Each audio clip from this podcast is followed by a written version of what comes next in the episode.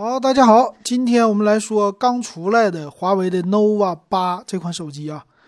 nova 系列一直以来都是他们家面向年轻人的系列啊。呃，之前呢，它推出的 nova 八 SE 刚出来一个多月，这一个多月呢，我也说了，那机器太虚高了。那我们看这个 nova 八，真正的 nova 系列的新一代出来了，再来看这个怎么样啊？那这个机型啊，那主打什么呀？其实不是前面，就是它的背面。背面这次的颜色名好听啊，紫色叫什么普罗旺斯，还有一个颜色叫八号色。这个八号色我头一回听说，这啥意思啊？就是 nova 八吗？nova 八的颜色。那这个背面的机型什么样呢？现在啊，发现了，哎，这个手机啊，太喜欢 LED 的灯了，哎，都这么整啊，放在摄像头上。它这次啊，造型和别人家都不一样。机身的背面特别的简单，但是呢，在左上角整个的摄像头给你第一眼看起来有五个，特别的多，而且呢有一个巨大的摄像头，非常像那个相机小相机啊，特别的大。这是什么呢？主摄，但是主摄呢，它占了整个的一个啊，它这个大圆圈整个的一半的位置，然后剩下的突出的是四个小的。啊，看起来是摄像头，实际是三个，还有一个 LED，那组成了后置的四摄的系统啊。今年特别流行这种设计。那看看吧，这机身呢，主打的就是叫背面磨砂玻璃的效果，再有一个厚度七点六四毫米，重量一百六十九克。好，我觉得非常好。终于啊，这些手机又开始走超薄的路线了，嗯，太棒了啊。那前置的屏幕啊。曲面屏，它叫曲面，而且用的是六点五七英寸，这屏还很大。而且再有意思的是，中间一颗大摄像头，这个，哎呀，这这这这，今天我们群里边都说到了，就是三星，哎，大家都说到这个三星为什么卖的不好啊？因为什么什么什么？那这你看看，它三星能卖的好吗？你看看这个华为的设计，是不是？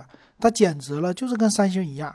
啊，或者说已经超过三星了，这个工业设计啊，所以别管怎么说，这华为就是抢占了三星的市场。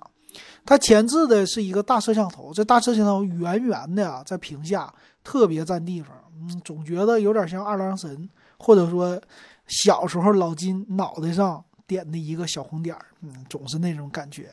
九十赫兹的屏幕啊，今年九十赫兹啊，简直就是一顿普及啊，那肯定是一个五 G 手机，对不对？那它用的这块屏啊，官方是大说特说，说我这屏啊素质特别的好，支持 HDR，三百九十二 PPI 的像素密度，哎，各种的杠杠的啊，特别的棒，所以你得买。而且它支持呢前置三千两百万像素的一个主摄，它支持叫 Vlog 啊，为什么前置这么大呀？摄像头为了发什么呀？自拍呀？No No No，实际为了发抖音。或者说直播啊，这个手机应该是很多小女孩拿它直播特别的高兴。三千两百万，特别的清晰，而且还有各种场景，对不对？可以帮你美颜呐，干嘛呀？所以用抖音用的肯定很好。甚至他说，你就拿它用它化妆就完事儿了，挺不错啊。它也支持很多这种编辑的软件啊，这现在非常多的手机都带的功能了，类似剪映的功能。啊，前置呢也支持什么高清人像，啊，夜景模式啊，前置摄像头都有了。后置的摄像头啊，组成是一个六千四百万像素的主摄，还一个一百二十度的超广角。那别人一看啊，这个最大的摄像头应该是六千四百万像素主摄吧？不对啊，它是超广角，六千四百万放在底下了，是一个小的。那你说这气人不？还有两个。控制景深和微距啊，那肯定是两百万像素了，不用说。再有一个 LED 的闪光灯。那官方啊介绍了一堆的什么，它的拍照多么的好，我们不说了。那芯片呢，用的是麒麟九八五的芯片。有人可问了，哎，这华为到现在还有自己的芯片呢？对，还有呢啊。那明年到底啥情况，真不好说。因为啥呀？呃，明年不是换总统了吗？还会不会限制他们家的呃处理器啊？我不知道。那麒麟九八五还是不错的啊。那这别管怎么说，它核心还算是有点新新玩意儿。那散热呢，还带一个液冷啊，叫石墨烯的一个散热，在机身的前边啊、后边啊都给贴上了，嗯，这挺好。那充电也挺快啊，支持叫六十六瓦的一个超级快充的功能，说十五分钟充百分之六十，三十五分钟充满，哇，这个挺快呀。所以从这个造型来说，处理器来说，这机器啊不能太便宜了啊，整的挺好。再加上 EMUI 啊，这些支持 NFC 的功能也有，哇，这简直就是一个小旗舰呢啊，很不错了，是不是？这造型挺好。我们看详细参数。详细参数啊，你说这机器既占了轻薄，也占了其他的东西。